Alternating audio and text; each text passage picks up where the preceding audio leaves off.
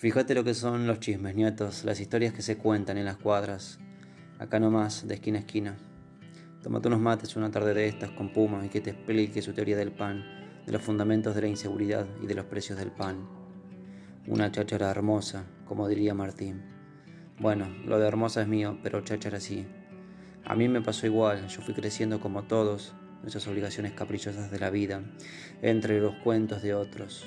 Uno se va formando con esos discursos.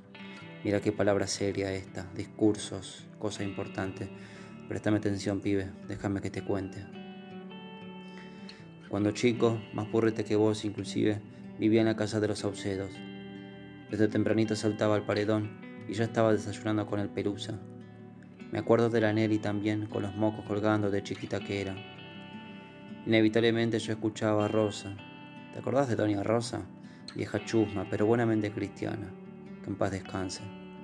Rosa, entre mate y mate cebado, no dejaba de hablarnos de Ituzaingó, un partido casi lindante.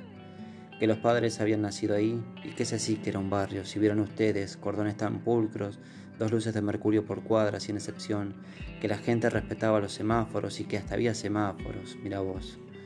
Ella les inculcaba tanto al pelusa y a la hermana, pero ellos no tendrían ni idea de lo que la madre les hablaba.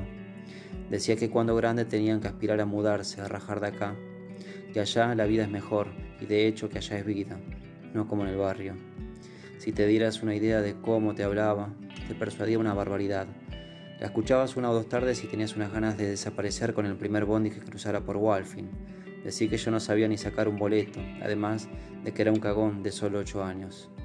Todas las tardes así, el cuentito del verdadero partido, de la verdadera vida, y claro, yo la escuchaba ciegamente, y cuando volvía a casa para la cena le preguntaba a tía Cleria por qué no aspirábamos nosotros también a irnos a un barrio tan lindo como el de los papás de los Saucedo.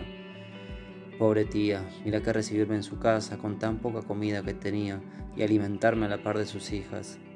Vos ya sabes que nunca conocí a tus abuelos, y desde que tengo conciencia tía Cleria es como mi patria. Pero, ¿qué me puedo reclamar ahora? Con esa edad y esa inocencia que se me notaba en toda la cara, sumándole los discursos de Doña Rosa, ¿cómo no se va a justificar? Y si no se justificaba, por lo menos se explicaba semejante interrogatorio la tía.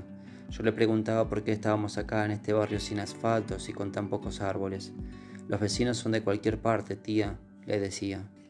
El ruso que vive enfrente y su hijo Freddy, que es la fiesta encarnada, todo el día con la radio, dale, que dale.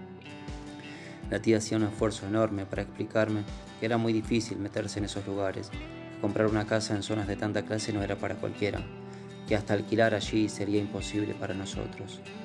Remataba siempre con su argumento sólido. Además estamos muy bien acá. Bueno, ¿estás bien? ¿No estás feliz?